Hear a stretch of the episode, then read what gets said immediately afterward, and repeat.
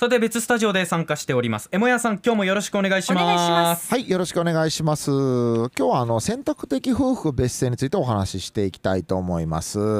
まあね本当にもう衆議院選いよいよということでまあ盛り上がってまいりましたがまあ夫婦で同じ姓を名乗るか別々の姓を名乗るか選ぶことができる選択的夫婦別姓の導入、えー、この是非は大きな争点の一つなんですよね、はい、でまああのー、今回この選択的夫婦別姓についていて考えていく前にですねまずこれだけは先に言うときたいと思います。伝統的な日本の家族間に馴染みがあって、まあ、愛する人と同じ姓を名乗りたい。そうすることで絆一体感を感じるという方々。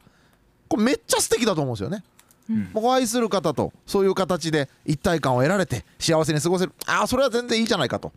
逆にねまあこれまで名乗ってきた性に、まあ、愛着とか、まあ、名字に愛着とかアイデンティティを感じているぞと、うん、で性を変えることで、まあ、仕事上の不利益があったり煩雑な手続きとかコストがかかることとかを相手にも合わせず自分も追いたくないという。だから別々の性で共に生きていきたいよと思っている方々。これめっちゃ素敵やないかと。まあ、どちらの結婚のスタイルも別に素敵ですよね、うん、別に全然僕はどっちを否定する気も全くなくて、うん、ですがまあなぜか今の日本の制度では夫婦は必ず同じ姓を名乗らなければいけない、まあ、強制的同性制度になっていると、まあ、いうことなんですよね。でさらにまあじゃあちょっと選ばしてちょうだいよ。選択的夫婦別姓を導入しましょうよ。というとですねなぜかこう別々の名字にしたいなんて愛してないからだとかですねまあ、そんなこと言うなんてわがままだとかそんなに嫌なら日本から出てきとかもしくはもう結婚しなければいいよそんなんならみたいな声も上がっちゃったりするんですよね、うん。はい、まあ、この状況をちょっとねディズニーランドで例えてみるとねなんかこうミッキーマウスの耳お揃いでつけてペアルックで楽しんでるカップルこれ素敵じゃないですか、はい、でもそれぞれ別々のファッションで楽しんでるカップルこれ素敵じゃないですか、うん、どっちも素敵なんですけど、まま僕なんかはもう自意識が邪魔してペアルックはずってなるし そもそもこうふんどしにミッキーの耳みたいなもうファッションとして前衛的すぎるから できればこう別々のファッションで僕は楽しみたいタイプなんですね。はい、それもしこうディズニーがカップルはペアルックじゃないと認めない強制的ペアルック入場制とかだったらちょちょっとディズニーさんすみません。別々の服着る選択肢認めてくれませんってなるし、まあ、確かに。これでペアルックで着てるカップルにいや別々のファッションで着たいなんて本当に愛してないからだとか、はい、そんなに嫌ならディズニー来なければいいとか、うん、別々の格好したいなんてわがままだって言われたらこの理不尽すぎて悔し涙がスプラッシュマウンテン状態じゃないですかめ ちゃくちゃ出ますね。でまあ自分はこうしたい。このスタイルを選びたいって思うの、えー、そして口に出すの。これ別にわがままではないと思うんですよね。はい、わがままというのはお前もこの生き方をしろと、えー、人の生き方に口出して自分の価値観を押し付けるのがわがままじゃないかなと思うんですよね。でもあのー、ということでまあ僕は選択的夫婦別姓を導入してそれぞれ、あのー、自分に合ったどの結婚のスタイルも素敵なので選べるようになればいいんじゃないかなと思うんですね。はい、でも当然選択的夫婦別姓が導入されてこれ心配やわあれ心配やわということで反対されてる方々も、えー、声もあってでその方々の声も、まあ、理解できるものもやっぱりあるんですね。で大きく分けて僕3つに大別できると思うんです。反対派の方々の意見って。でそれをちょっと一個一個話していきたいんですけどまず1個目。これ戸籍制度を変えなきゃいけないよねと。じゃあ、はい、これ手間とコストめっちゃかかるんちゃうかという、まあ、心配事もあるんですが。まあでもこれあの実はこの法制審議会というところで1996年話し合われた時にですねどんな、えーと、風に変えていけばいいのかということで民法戸籍法は変わるんですがそれ以外で変わるのはまあたった2つ。結構軽微な内容。一文書き加えたり修正するぐらいで済むんじゃないかと、まあ、言われたりもしてるんですね、うん、だから膨大な手間とコストかかるよっていう意見があるんですがでも実際どういうコストと手間が具体的にかかるのかというのをやっぱり出してで、えー、戦わせていく必要はあるんじゃないかなというふうに僕はちょっと感じています。ちょっと膨大な手間とコストがかかるというなんか印象論が先行してないかなというふうには僕はちょっと感じていますね。であともう一個。旧姓使用を拡大していけば OK じゃないかみたいな、まあ、別にこう戸籍上で別々の姓を名乗れるようにしていかなくても旧姓を職場とかあらゆる場面で使えるようにしたらいいんじゃないかみたいな、いう話もあるんですけど実はこれもですねあのまあ前の法務大臣のですね上川さんがですねいややっぱりそれでも旧姓をとあの戸籍の姓を使い分ける必要があるので生活上の不利益がなくなるわけではないって法務大臣自らおっしゃってたりするんですよね。うん、でさらに海外ではやっぱりこの戸籍の名前と通称の名前2個あるってどういうことやねんと、うん、もう信頼されないとダブルネームとされて。で日本でどれだけ旧姓拡大が使用されていったとしても海外でこれが通用しなければやっぱちょっと日本の中だけのガラパゴス的な制度になってしまってで海外でこれから活躍していくぞ活躍していく人材増やしていくぞっていうところから内向きの制度になっちゃうんじゃないかなとどこまでいっても旧姓使用は海外では使えないという壁があるぞというところがあるんですよね。でもう一個え親兄弟例えば全員名字違うとかちょっと違和感があるぞと伝統的な家族観がおかしくならんかというようなまあ心配を持ってる方もいらっしゃるんですよね。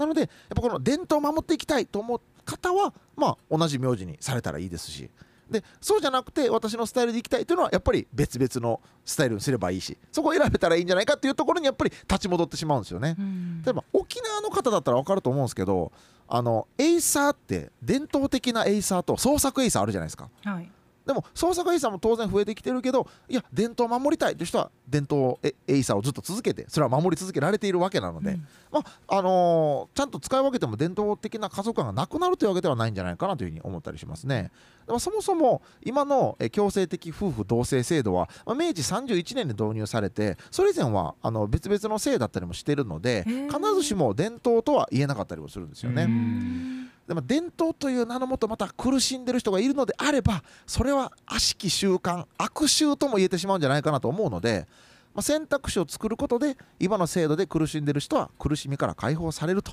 で伝統の価値を感じる人はその伝統を残していくと。だからこの伝統を残しつつ新しい価値観も認めつつ苦しんでる人はいなくなるので悪臭ではなく伝統としてさらに残していけるんじゃないかなと、まあ、僕なんかは思ったりするんですが、まあ、皆さんはいかがでしょうかというところで。まあ、最後になるんですけれども、まあ、今選択的夫婦別姓の理解世の中的にも進んでいて今日のアンケートでも賛成が81%反対が19%となっているんですが、はい、まあ、なかなか政治の世界でも今選択的夫婦別姓に反対しているのは政党は1つだけなんですよね。うんでその反対してる政党の中でもいや進めていっていいんじゃないって、えー、言ってる議員さんもかなり増えてきていて、うん、で今ですねその強硬に反対してる人たちによって進んでいかないっていうところもあるんですよね。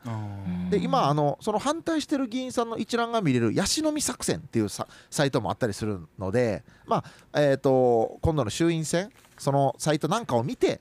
であ自分の選挙区でこういう考え方の人いるんやというのをチェックした上で、まあ、選挙してみてもあ投票しに行ってもいいかなというふうに思ったりします。はい、はい、えー、でツイッターでもいろんな意見寄せられています。えーと、例えば「進撃のリラックマさん」まあ自分は男として個人としては反対だと。夫婦ならやっぱり同じ名字を名乗りたいし他人から夫婦になるある意味けじめみたいな意味があると。まあまあそういう考え方全然僕はありだと思いますで「進撃のリラックマさん」ご自身はそういう形で結婚されてみて。でも他の人にまであの同様のけじめを求めなくてもいいんじゃないかなというのが、まあ、選択的夫婦別姓の考え方かなと思ったりしますね。はい。一旦メールを頂いてるんですよね。あそうですね、はい、えーと、匿名希望ということなんですけれども、まあ、今回のテーマでいても立ってもいられず初メールをしますということで選択的夫婦別姓は大賛成です。私は友達から名字のあだ名で呼ばれるなど慣れ親しんだ名字を変更するのにかなり抵抗がありました。去年入籍しましたが入籍後の名字の欄は役所に提出するギリギリまで空欄。入籍後銀行名義やパスポートクレジットカードの名義変更がかなりめんどくさいです。某クレジットカードでは名義変更中のためカード利用分の口座引き落としがされず、振込手数料があり私が負担しましたとまあ、改正にかかる費用についても自己負担というところでその部分にも疑問が残っているという部分がありますね。行きつけのクリニックからは旧姓を二重線で取り消しされ新しい名字で呼ばれた時には人格を否定された感覚で気分が悪かったですということでちょっとねあの一部抜粋してお伝えはしているんですけれどもという意見があったりそれから丸顔さんありがとうございます。夫婦別姓賛成です。そもそも議論いるみたいに思います。好きにさせなよみたいな。若い頃は好きな人の名字で自分の名前を書いたりするなど気持ち悪い妄想もして結婚して好きな人と同じ名字になることが憧れでしたが、30半ばの未婚の今名字を変えることがどれだけ大変か想像がつくのであまり変えたくないです。仕事のお休みも十分取れてゆっくり落ち着いて手続きできる時間があればやってもいいかなとは思いますが。ということでね今の忙しさで銀行から